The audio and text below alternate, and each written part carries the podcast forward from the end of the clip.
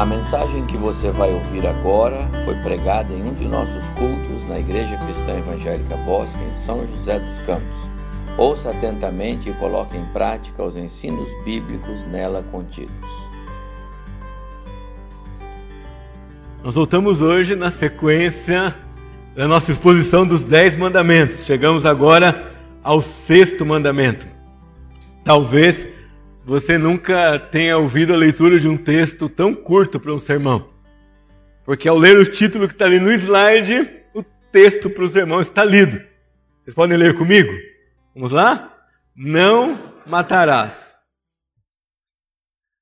Tão curto nas palavras, tão fácil de pronunciar, tão rápido de ler, mas tão profundo e tão extenso na hora de refletir ah, uma frase que talvez nós não tenhamos pensado na profundidade, no alcance que ela tem. Algo muito simples, parece muito fácil, mas tem muitas implicações.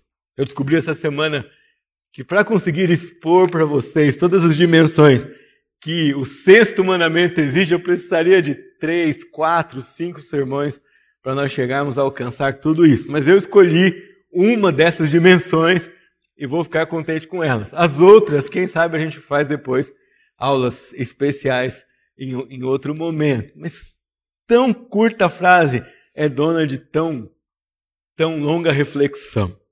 Quando Deus cria o homem e institui Adão e Eva no jardim do Éden, ele dá ao homem, ou ele revela ao homem três propósitos eternos, ou três direitos, ou três declarações que ele tinha a respeito. O texto lá de Gênesis 1, 28 a 31, você vai se lembrar, diz que Deus abençoou homem e mulher e disse para eles: Sede fecundos, multiplicai-vos, enchei a terra e sujeitai-a, dominai sobre os peixes do mar, as aves do céu e sobre todo animal que rasteja pela terra. E em seguida Deus estende o domínio que o homem ia ter é, sobre a terra. E ele dá ao homem e revela ao homem três propósitos eternos: o propósito da vida, o propósito da liberdade e o propósito da propriedade. Ah, três coisas reveladas aqui: sede fecundos, vida, liberdade, ocupem o espaço da terra que eu criei e depois é, propriedade, dominem sobre a criação que eu fiz e agora coloco sob disposição de vocês. Então, logo de cara, no primeiro capítulo da Bíblia, a gente tem a instrução que o homem não deveria tratar a vida de qualquer jeito, ou não deveria tratar a vida como uma, como uma banalidade, ou como uma simples, simples existência, ou apenas como um intervalo na sua vida material, ah, mas ele devia tratar a vida como o propósito de Deus e devia lembrar que uma das suas tarefas era honrar e proteger a vida, além de gerar e cuidar ah, de praticar aquilo que o Senhor tinha colocado para ele. Então, de modo nenhum, nem no começo da criação, a vida é simplesmente uma obra do acaso ou uma simples existência. É um propósito de Deus declarado ao homem já no primeiro capítulo.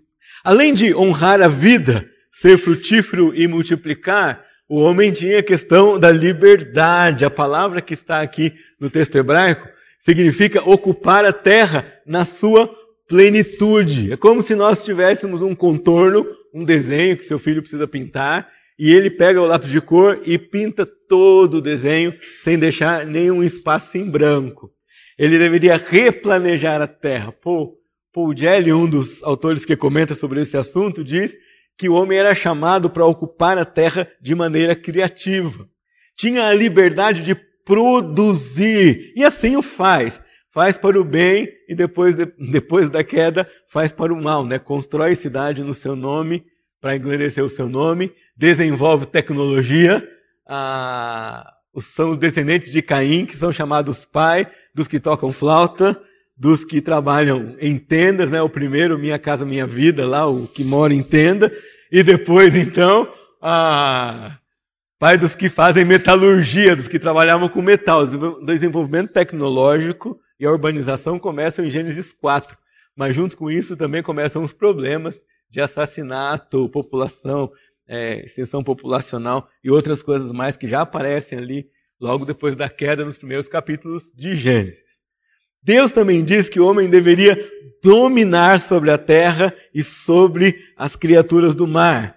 Ah, o propósito de Deus, está claro na Bíblia, não era que o homem dominasse os seus semelhantes. A ordem de domínio está sobre toda a criação, menos sobre os seus pares. Deus não diz, domine os outros homens. Ele diz, domine aquilo que eu coloquei ah, como posse para vocês, como propriedade para vocês. A terra é minha, mas eu dou para vocês como posse que podem administrar. Os recursos naturais são meus, mas eu ofereço a vocês para que usem e administrem e tomem posse de maneira responsável. A vida já aparece, então, logo no começo da Bíblia, como um dos propósitos fundamentais, mais sagrados, mais queridos ao nosso Senhor. E quando chega na lei, ela já ah, transparece claramente nesse ponto, no sexto mandamento, em outros também, que ela não deveria ser tirada por nenhuma banalidade ou por nenhuma estupidez humana. Quais são as considerações que nós pensamos sobre a vida aqui? Há mais ou menos seis ou sete palavras em hebraico que dão a ideia é, de matar. A palavra que aparece nesse texto, só para nossa curiosidade, é harag, e ela significa matar premeditadamente. Nunca é usada no contexto de defesa pessoal, morte acidental, guerras ou mesmo execução de criminosos. Eu disse para vocês que no começo a, a, frase tão simples tinha desdobramentos enormes. Há outras palavras, várias usadas em determinados contextos, para determinar é, tipos diferentes de, de, mortes ou de matanças. Aqui é, a gente está falando especificamente de homicídio intencional e como resultado de uma justiça própria, sem pensar, sem adequação às leis vigentes em qualquer sociedade. Esse é o contexto. Quais são as considerações que nós temos aqui quando nós começamos a pensar sobre a vida e sobre outras passagens que o Antigo Testamento vai trabalhando conosco sobre quem tem o direito de tirar vida, em quais, em quais circunstâncias e por quê. Esse assunto é muito atual, haja visto toda a discussão que nós temos visto na sociedade sobre aborto. A vida é um dom de Deus. Deus é o doador da vida, o homem é seu administrador. E essa verdade confere ao homem, como criatura de Deus, a sua imagem e semelhança, dignidade, seja ele redimido ou não. Então, o homem crente e o homem não crente recebem de Deus a vida. A vida não lhes pertence. A vida é dada por Deus, é originada por Deus, é concedida por Deus, mas deve ser administrada por nós debaixo dos cuidados, amor, amor, cuidados amorosos do nosso Criador. Consciente naqueles que são redimidos pelo Senhor Jesus e não conscientes naqueles que são fruto da graça comum. A graça comum, em teologia, a graça que nós chamamos que todas as criaturas de Deus todos os homens do Senhor, salvos ou não, desfrutam como resultado das bênçãos que Deus derrama sobre sua criação. Se você ainda não se conhece, se vê como salvo pelo Senhor Jesus, você é abençoado por essa graça. Mas você pode ser abençoado por graça melhor, que é a graça que salva, é a graça que abençoa não só nessa vida, mas a graça que nos abençoa, inclusive depois que essa vida nos for tirada e que cessar o nosso tempo aqui. A vida eterna, a vida que vai além desse nosso tempo.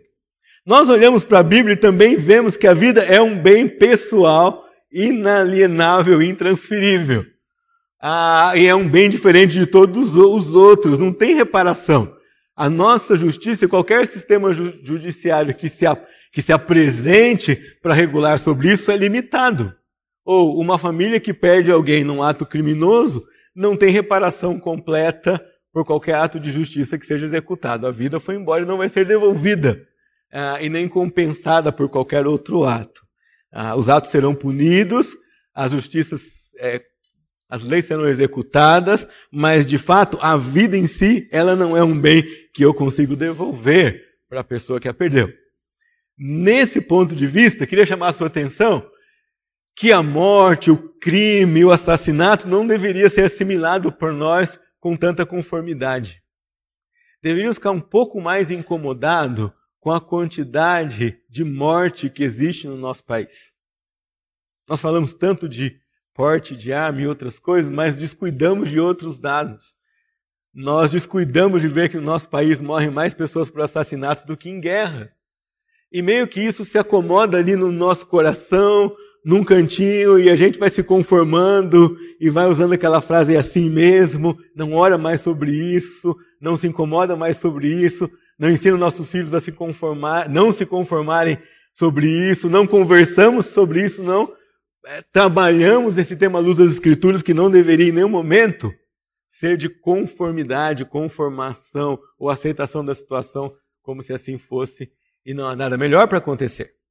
A, a morte por sinal de crime ou por suicídio, por qualquer outra coisa, não deveria ser vista por nós assim com tanta conformidade. Deveria inquietar mais o meu coração deveria inquietar mais o seu coração. Não sei se você sabe, mas nos últimos dois anos, o índice de suicídio entre pessoas mais jovens no Brasil aumentou em 40%. Isso devia incomodar você. Isso devia me incomodar. Deve ser motivo das nossas orações, das nossas preocupações. E se nós podemos fazer alguma coisa, se nós podemos pensar no nosso contexto, de como isso pode ser mudado, atenuado, melhorado, como nós podemos consolar pessoas assoladas por crime dessa natureza. Isso deve fazer parte da nossa preocupação e da nossa vida.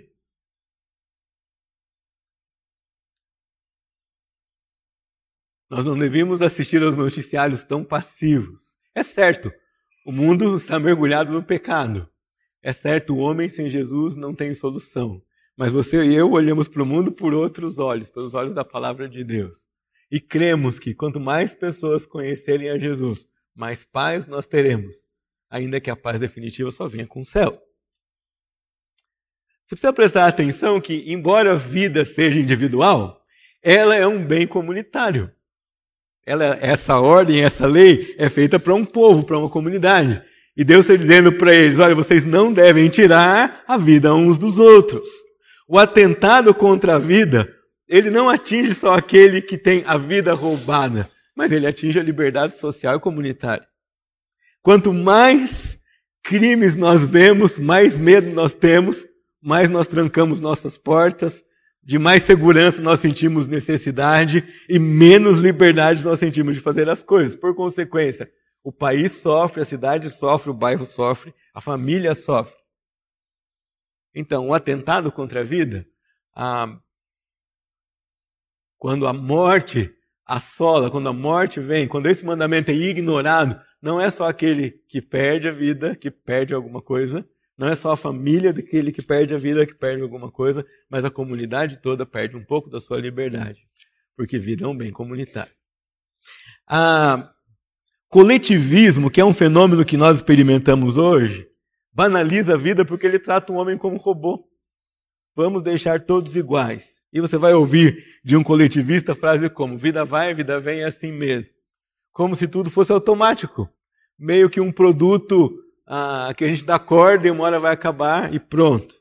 Ah, o antropocentrismo coloca o homem e os seus desejos no centro. Então, se for para morrer feliz, que morra fazendo aquilo que não é ético ou que não é errado. Essa sociedade que nós convivemos hoje. É essa sociedade que os nossos filhos vão enfrentar como jovens e adultos é, no futuro e no presente. O individualismo, que é facilitado pelo avanço tecnológico, pela urbanização exacerbada, tira o nosso senso de comunidade e leva os homens ao individualismo extremo, a ponto de que eu não me preocupo com a vida do outro, se ele perde, contanto que eu não perca a minha, está tudo certo. Ah, e eu não vou me importar muito com aquele que está à nossa volta, ou à minha volta. Um verso tão pequeno descreve um assunto tão grande.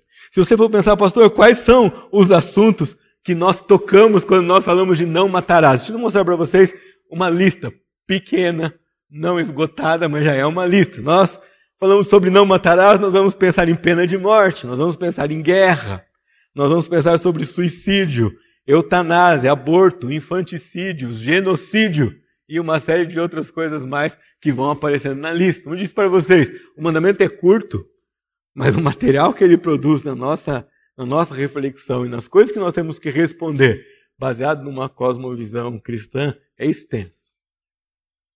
Tudo isso aqui para vocês até agora, a guisa de introdução, porque o meu foco hoje à noite não vai estar em nenhum desses aspectos.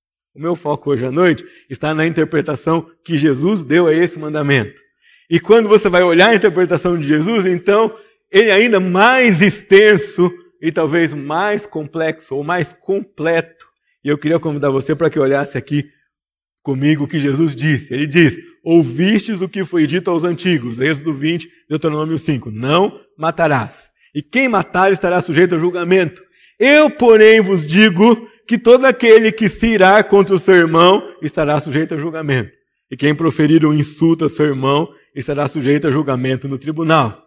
E quem lhe chamar tolo, imbecil, idiota, são a, palavra quer significar todas essas coisas e estará sujeito ao inferno de fogo. A linguagem é muito é, ardente, intensa, quando Jesus começa a dizer: vocês acham que homicídio acontece fora? Eu tenho uma notícia para vocês: homicídio é uma questão de coração.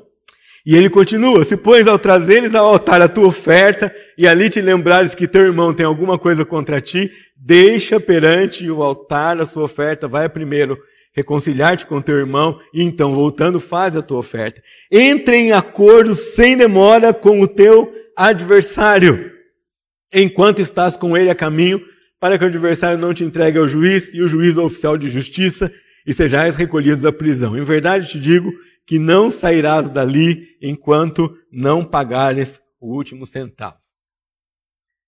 Jesus está ensinando para nós apenas uma lição, e uma lição muito importante. Ele está nos ensinando que a ira pecaminosa, do tipo que leva a dizer palavras amargas, é em sua própria natureza homicídio. Ele está dizendo para nós que homicídio é praticado no coração.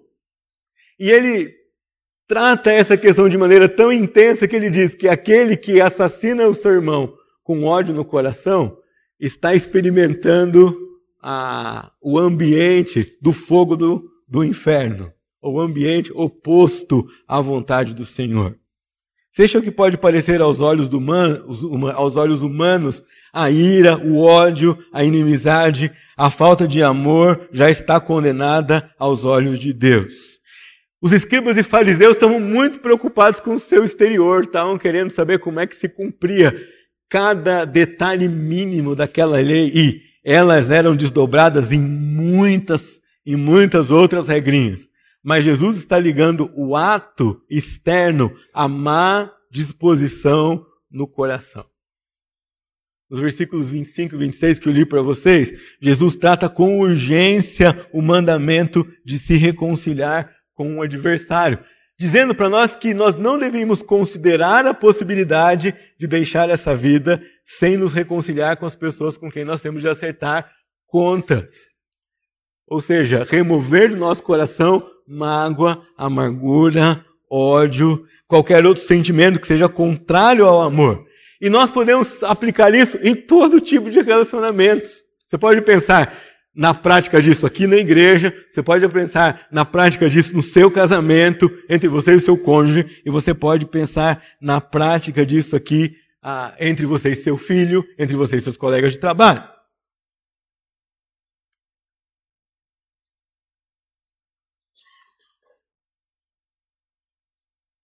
Você precisa de um incentivo para lidar com pessoas difíceis. Estou dizendo isso porque quando nós falamos de relacionamento, e quando nós falamos de ódio, contenda, intriga, falta de amor, uh, nós sempre vamos tocar em relacionamentos. É muito comum, em mediação de conflitos, a gente ouvir a seguinte frase: Ah, pastor, Fulano é muito difícil. Muito comum. Talvez essa seja a frase que um pastor, um conciliador, um conselheiro, ou você, quando vai resolver alguma é, confusão entre duas pessoas, entre dois dos seus filhos, ou mesmo no desentendimento conjugal, qual o risco de ouvir essa frase? Ah, mas fulano é muito difícil. Ah, mas você é muito difícil. E eu queria pensar com vocês hoje como nós vencemos essa barreira e obedecemos a ordem do Senhor de não matar, de não odiar, de não sustentar no nosso coração coisa que não seja o amor de Deus. Tem que ser o de Deus porque o meu não funciona, o seu não funciona, é o amor de Deus no nosso coração e o perdão. Agostinho dizia assim: que se um homem ofender você, um homem mau fizer algo contra você, perdoa-o para que não haja dois homens maus.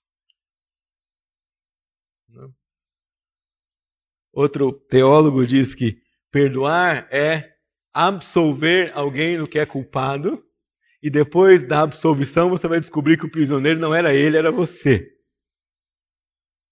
E eu quero, com base no não matarás, pensar com você hoje como nós lidamos com esse conflito e como nós lidamos com essa história de cumprir o mandamento de não matar, mas cuidando dele dentro do nosso coração. De não deixar que a ira tome conta do nosso coração, de não odiar, de não deixar que conflitos ditem o ritmo da nossa convivência, mas que o amor de Deus, que é maior do que as nossas diferenças, que pode superar as nossas incapacidades de amar, o amor que vem do Senhor, produzido pelo seu Espírito no nosso coração, como fruto da ação desse Espírito, toque e, e trabalhe conosco. E a primeira coisa é aceitar que existe um problema. Eu quero compartilhar com vocês algumas ideias que eu aprendi no livro Como Amar Pessoas Difíceis, recebendo e compartilhando a misericórdia. E eu tenho que dizer para vocês, aceitar que existe um problema é aprender a árdua habilidade de amar pessoas difíceis. E começa pedindo a Deus para que Ele mostre a você mesmo como você é difícil. Pedindo a Deus que Ele mostre para mim mesmo como eu sou difícil. Ah, que eu reconheça isso em mim. E quando Ele responder a sua oração, você peça que Ele o perdoe. Então, por ter sido perdoado, portanto, você será capaz de compartilhar com outros a graça que recebeu. Em Lucas capítulo 7, versículo 47, Jesus diz isso.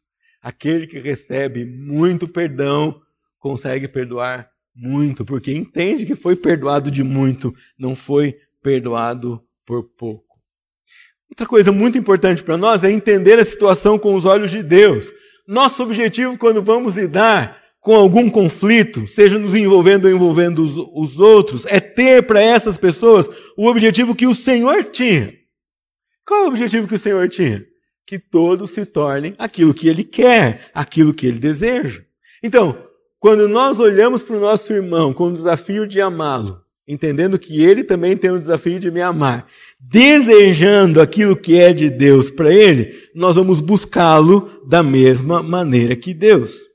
Os resultados podem não ser aqueles que você planejou, pode não ser aqueles que você gostaria, mas com certeza essa é a melhor maneira de trabalhar e eles serão os melhores resultados, ainda que sejam opostos àquilo que você tinha planejado. Ora, olha a história de Abraão em Gênesis capítulo 15, questionando o Senhor. O Senhor responde com amor, graça, misericórdia e paciência. Olha a história de Gideão duvidando do chamado de Deus. Senhor, eu vou pôr uma lãzinha aqui, olha, o Senhor molha a lã e deixa a terra seca tal. Ah, mas, Senhor, eu não tenho certeza ainda, eu vou trocar a lãzinha. Mas, Senhor, Gideão, e Deus olha para Gideão com misericórdia. Desde o seu chamado, gente, Gideão estava malhando o trigo dentro do lagar, escondido.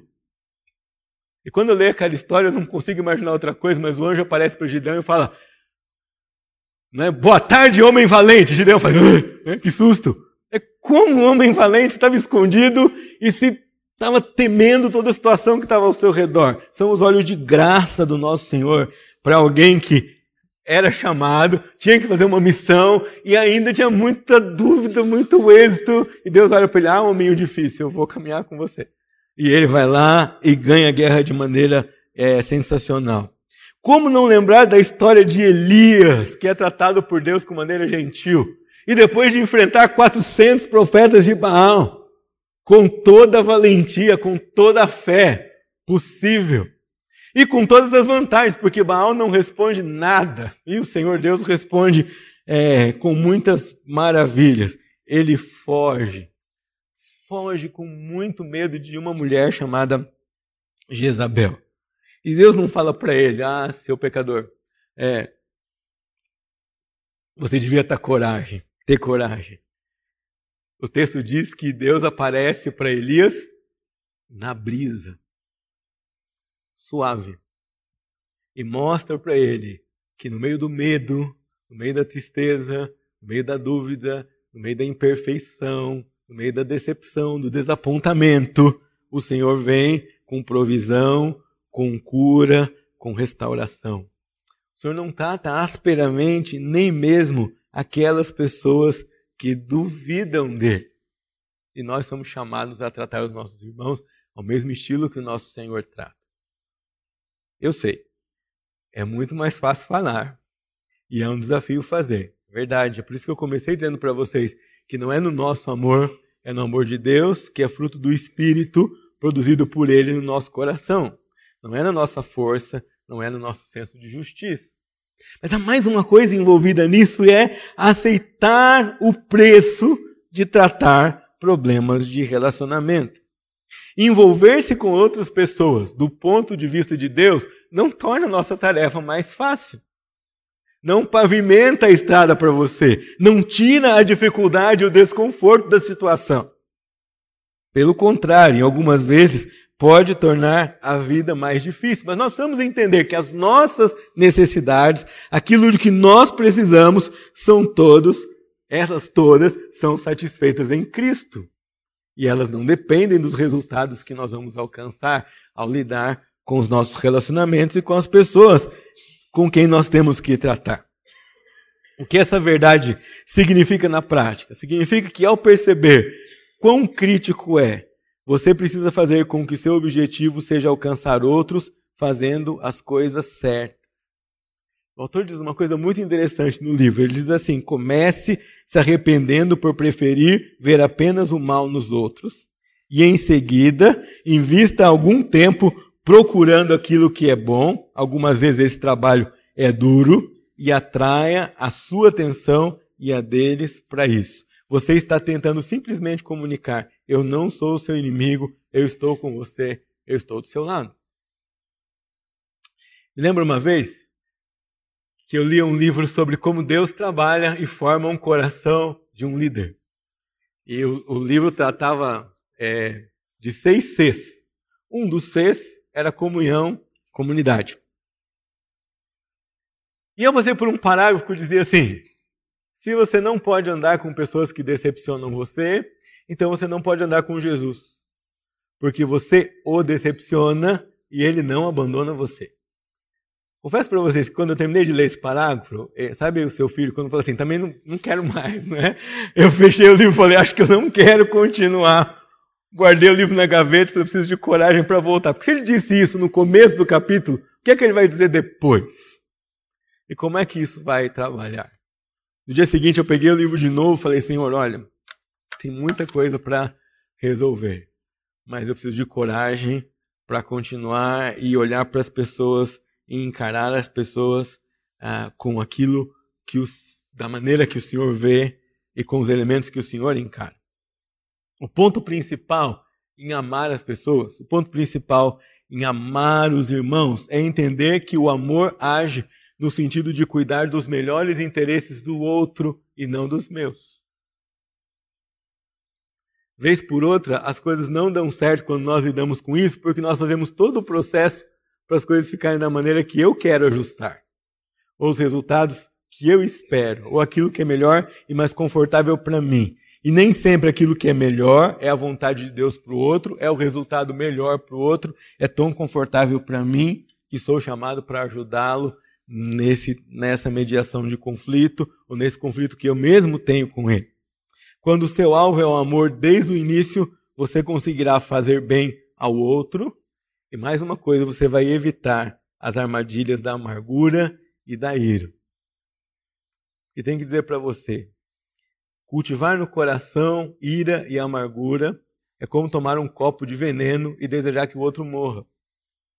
É como dar passos em relação à morte e olhar para aquele outro e dizer, ah, ele vai morrer, mas na verdade quem está morrendo é você mesmo. Não matarás, às vezes parece que não tem nada a ver conosco. Você passa por esse texto bíblico, lê esse mandamento e fala assim, ah, isso aqui não é comigo, não é?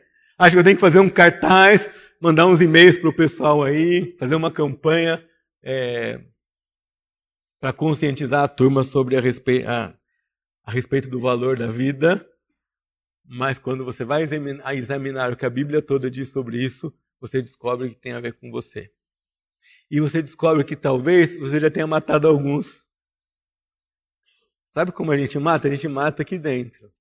A gente mata com conflitos, a gente mata com palavras ditas para satisfazer o nosso ego, a gente mata com palavras impensadas, a gente mata com ações maquinadas, a gente mata rindo é, quando as coisas não deram certo, e por aí vai. A gente mata também com uma arma com um silenciador chamada indiferença. A ira é uma demonstração de ódio, mas a irmã gêmea mais suave da ira é a indiferença. Ela também é uma demonstração de falta de amor. Quando você deixa de lado, quando você simplesmente ignora, quando você não faz nada, quando você prefere fazer de conta que não há problema, e enquanto você faz isso, a amargura vai roendo o seu coração, sua vida espiritual, sua percepção da vontade de Deus em relação ao mundo. Como eu disse no começo da minha palavra, isso é uma questão de coração. Algumas vezes outros podem ver, mas quem pode ver de verdade isso na sua vida é você mesmo. É você que vai olhar aí para dentro de você e vai vencer todas as lutas das coisas que você não quer assumir como suas por alguma razão e vai dizer: puxa, eu sinto ira por aquele irmão, eu preciso acertar o meu relacionamento com ele, aí eu preciso acertar as coisas na minha casa, eu preciso conversar com meu cônjuge, eu preciso acertar as coisas com meu filho, eu preciso acertar as coisas com meu pai, eu preciso acertar as coisas com meu sócio. Eu preciso acertar, você sabe? Eu sei. Você conhece. Se você não vê, ou se você não consegue ver, você precisa orar e pedir ao Senhor: Senhor, abre os olhos do meu coração. Eu preciso ver onde eu preciso mexer. Você precisa orar por algumas coisas mais. Você precisa orar por coragem, precisa orar por amor. Porque, de novo, você precisa entender: não é com base em você, não é com base na sua força, não é sua inteligência, não é sua performance, não são os seus argumentos é o amor de Jesus. É o fruto do Espírito. Não tem outra saída. O último passo que eu queria compartilhar com você é: tome uma decisão agora mesmo. Jesus, quando fala sobre isso, diz: se você chegar no altar e lá no altar você se lembrar de que há um problema, não é que você tem problema com alguém, se lembrar que você suspeita que alguém tem um problema com você. Ah, deixa a oferta no altar, vai acertar as suas coisas, volta e oferta ao Senhor. Presta bem atenção nisso, porque esse versículo é semelhante àquele da ceia, não é? A ceia diz: tem alguma coisa contra alguém? Acerta e participa da ceia. Aqui não está dizendo assim, ó, se tem alguma coisa, abandona a oferta e não volta mais. Não é isso que o texto diz. Ele diz: coloca a oferta, resolve o que precisa resolver, volta e faz a sua oferta. Então, esses textos não podem ser desculpa para você pensar, ah, bom, já que eu tenho que acertar, então eu esfrio aqui, eu não faço ali, já não participo mais. E aí, além de não acertar um problema, você cria outros também. O tempo para reconciliação é sempre agora mesmo. Se você perguntar, pastor, quando é que eu preciso planejar me reconciliar? É agora. É agora, é hoje. Talvez é chegando em casa. Talvez é amanhã durante a semana, mas é, é hoje que a gente precisa se reconciliar. Ah, e deixa eu dizer, a reconciliação não vai ser mágica, não é? Uma vez que você perdoar e for perdoado, a outra pessoa não muda instantaneamente. Porque coração, meus irmãos, é um processo. Quando a Bíblia fala de coração, eu queria chamar muito sua atenção para isso. Ela está descrevendo aquela parte em nosso ser que a ciência não pode localizar exatamente, está no mais profundo do, do que nós somos, de quem nós somos, e que nutre as nossas motivações mais secretas e mais verdadeiras. É o lugar que o Senhor vai sondar, vai examinar, vai provar, conforme o salmista ora o Salmo 139. Aliás, Salmo 139 é uma oração que você e eu podemos e devemos fazer todos os dias sonda meu coração, prova o meu pensamento, vê se há em mim algum caminho mau e me livra desse caminho. Jesus usa a expressão faz as pazes rapidamente. Paulo fala em outro lugar: não se ponha o sol sobre a vossa ira. E esses todos são convites para que nós não nos acomodemos no nosso senso de justiça pessoal ou na nossa realização de que porque nós fizemos isso, nós alcançamos aquilo que precisa ser alcançado. Não deixe que você engane você mesmo. Fale com o Senhor, som do meu coração. Põe a tua luz no meu coração. Faz uma cirurgia, não é? Desentope aqui as vezes do meu coração espiritual. Troca o que precisa ser trocado. Quebra, moe, despedaça, rala. Faz um transplante se for preciso. Mas examina, prova, me ajuda a mudar o caminho mal. Não sei o que você pensava sobre não matarás quando você entrou aqui hoje à noite. Mas eu preciso perguntar para você, o que é que você pensa agora? Eu não posso conhecer o seu coração. Aliás, eu acho que se dissessem para você assim, olha, naquela igreja lá tem um pastor, quando ele olha nos seus olhos, ele conhece o seu coração. Não sei se nós iríamos a um lugar desse, não é? Ele olha para você e os seus pensamentos começam a flutuar e ele lê todos. Acho que a gente não viria. Mas eu tenho que lembrar você de uma coisa: Deus faz isso. Ele vê isso. E você não tem nenhuma razão para me temer. Você não tem nenhuma razão para temer o pastor Evaldo. Mas você tem todas as razões para temer o Senhor. E esse é quem você deve temer, trata você com carinho, amor, paciência, misericórdia e graça. E é com esse carinho, amor, paciência, misericórdia e graça que Ele quer que nós tratemos uns aos outros. É um desafio para todos nós. Eu sei os meus desafios. Eu sei as pessoas que eu tenho que exercer força, graça, misericórdia, mesmo quando humanamente falando, elas são injustas comigo, mas Deus não me chama para checar se elas são justas ou injustas comigo.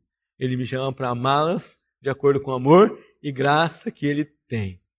Eu queria desafiar você hoje à noite, não com base na minha opinião, mas com base na palavra de Deus. O Senhor pede para você: não mate, ame. O Senhor pede para você: não fale tudo o que você tem vontade. Segura. O Senhor pede para você: ame com o meu amor, não com o seu. O Senhor diz para você e para mim: eu trato você com graça. Trate os outros com graça também. A gente lembra da parábola do soldado que devia muito, do servo que devia muito, né? Devia uma soma impagável de dinheiro. Se ele trabalhasse a vida toda, não ia conseguir pagar é perdoado. Mas depois vira a esquina, topa com alguém que devia muito menos e exige dessa pessoa uma, uma restauração, exige dessa pessoa uma resposta. E com isso Jesus nos ensina que nós às vezes fazemos isso, porque nós esquecemos de quanto quanto nós fomos perdoados. O Senhor não nos usa e não nos escolhe porque ele olhou e falou assim: ai, que sensacional é aquela pessoa, eu vou trazer ela para cá. Não. Ele olha para o André e fala assim: ai, André, eu preciso ter tanta paciência com você, meu filho. Quantas vezes já ensinei para você, mas eu perdoo você. Não pelo que você é, mas pela graça do Senhor Jesus. Qual a resposta que você vai dar para o Senhor hoje à noite? você tem disposição de dizer para ele, Senhor, eu não consigo, mas eu quero, ele vai ajudar você. Você tem a disposição de dizer para ele, Senhor, é maior do que eu. Eu não tenho forças, eu não tenho vontade, mas o Senhor é maior do que a sua vontade, do que a sua força. Ele vai ajudar você. Você vai dizer, Senhor, eu não tenho coragem, eu tenho vergonha. O Senhor vai ajudar você. Eu me lembro que um dia ia pregar, mas eu à noite, aqui na igreja, e eu tinha a impressão que tinha magoado uma pessoa. E eu acordei naquele domingo dizendo assim, eu preciso falar com essa pessoa, né? Mas e se ela não for? Então aí começam todas aquelas perguntas, né? E se ela não for? Se ela não for, ufa, não preciso falar com ela. Aí eu lembrei, opa, tem telefone. Hum, então não é desculpa. Bom, tem carro, eu sei onde ela mora. Opa, é, complicando essa coisa. Sabe o que aconteceu? Quando acabou a aula da escola bíblica, essa pessoa veio falar comigo. Eu falei, puxa, foi melhor do que eu imaginei. Eu achei que teria que procurar, ela veio falar comigo. Conversamos, e a conversa estava quase acabando. Eu disse, eu tenho que falar, eu tenho que falar. E quando eu conversava com ela, veio à minha mente uma exata circunstância do passado em que eu percebi que tinha entristecido esse irmão. E disse para essa pessoa: me perdoa. E foi uma experiência única. E quando eu vim para cá e subi no púlpito, eu tinha no meu coração alívio, regozijo e alegria. Quero encorajar você. Se você ora, pede ao Senhor e diz: Eu quero, mas eu não consigo. Eu preciso, mas eu não posso. Minhas forças acabaram, minhas estratégias acabaram. Eu tenho um monte de desculpas aqui porque eu não quero fazer isso. Sim, o Senhor prepara para você uma circunstância, o Senhor prepara para você um momento, o Senhor dá para você coragem, amor, graça, misericórdia, perdão, que é aquilo que naturalmente eu e você não temos. Não matarás, diz o Senhor. E o Senhor Jesus diz: Ouvistes o que foi dito, os antigos disseram: Não matarás. Eu, porém, vos digo: Não assassine o seu irmão com ódio.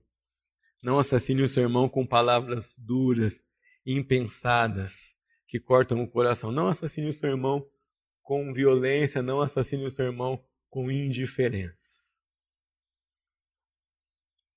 Esse irmão pode ser alguém que está sentado aqui, esse irmão pode ser alguém na sua família. E hoje o Senhor convida você a tomar uma decisão. Tome a decisão agora e haja no compasso do Senhor. Toma a decisão agora e haja com base no fruto do Espírito, no Senhor que deu o seu Espírito para você e trabalha nisso. Tome a decisão agora e haja pensando no outro, no melhor de Deus para o outro, na experiência de graça e de misericórdia que o outro vai ter. Toma decisão, essa decisão agora e seja liberto. E experimente graça e misericórdia de maneira espetacular e única na sua vida. Curva sua cabeça. O Salmo diz, 139 diz, que o Senhor sonda, conhece o nosso coração. E é com ele que você precisa falar agora. Seu coração e o meu, ele é enganoso. Ah, se depender de nós, irmãos, nós vamos arrumar uma série de desculpas, uma série de razões, porque nós somos melhores do que o outro. A gente vai tentar esquivar a nossa vida dessa decisão, com certeza. Porque o nosso coração não sempre anda no compasso de Deus. Mas o salmista ora, e eu convido você a orar nesse momento comigo as palavras finais que estão lá no Salmo 139. E o salmo vai dizer assim: Sonda-me, ó Deus, e conhece o meu coração. Prova-me e conhece os meus pensamentos. Vê se há em mim algum caminho mau. Me tira desse caminho. Tira esse caminho do meu coração e guia-me pelo caminho eterno. Guia-me pelo caminho do Senhor.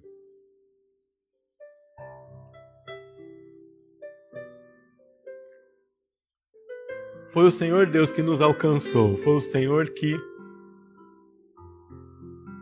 pela sua muita misericórdia e pela sua muita graça, o Senhor nos salvou. É verdade, nós não merecíamos e Sozinhos nós não escolheríamos o Senhor, nós não desejaríamos obedecer ao Senhor, mudar de vida, mas o Senhor teve paciência, graça, misericórdia. O Senhor nos buscou por meio do seu filho Jesus e demonstrou pela obediência dele o amor que o Senhor tem por nós. Hoje, enquanto nós estudamos essa ordem que o Senhor nos dá de preservação da vida, não só da vida biológica, mas também da vida relacional, da vida espiritual, da vida emocional, que o Senhor sonde o nosso coração, nós oramos. Sonda o meu, Pai, sonda o coração de cada irmão aqui que busca do Senhor a ação do Teu Espírito na vida dele. E mostra se nós temos alguém com quem nós precisamos conversar, se tem alguém para quem nós precisamos pedir perdão, se há pessoas a quem nós precisamos perdoar. Por muitas vezes isso é muito maior do que nós. Por muitas vezes nós arrastamos isso por anos e parece que essa carga é uma carga insolúvel. Mas o perdão, que é o que o Senhor nos deu, não liberta só aquele que é perdoado, mas liberta também aquele que perdoa. Eu oro também por aqueles que estão aqui conosco que ainda não experimentaram esse perdão tão gracioso do Senhor, esse perdão tão intenso, ah, esse perdão tão incomparável que o Senhor nos deu, que hoje ainda experimentem a salvação e o perdão que só o Senhor pode. Em nome de.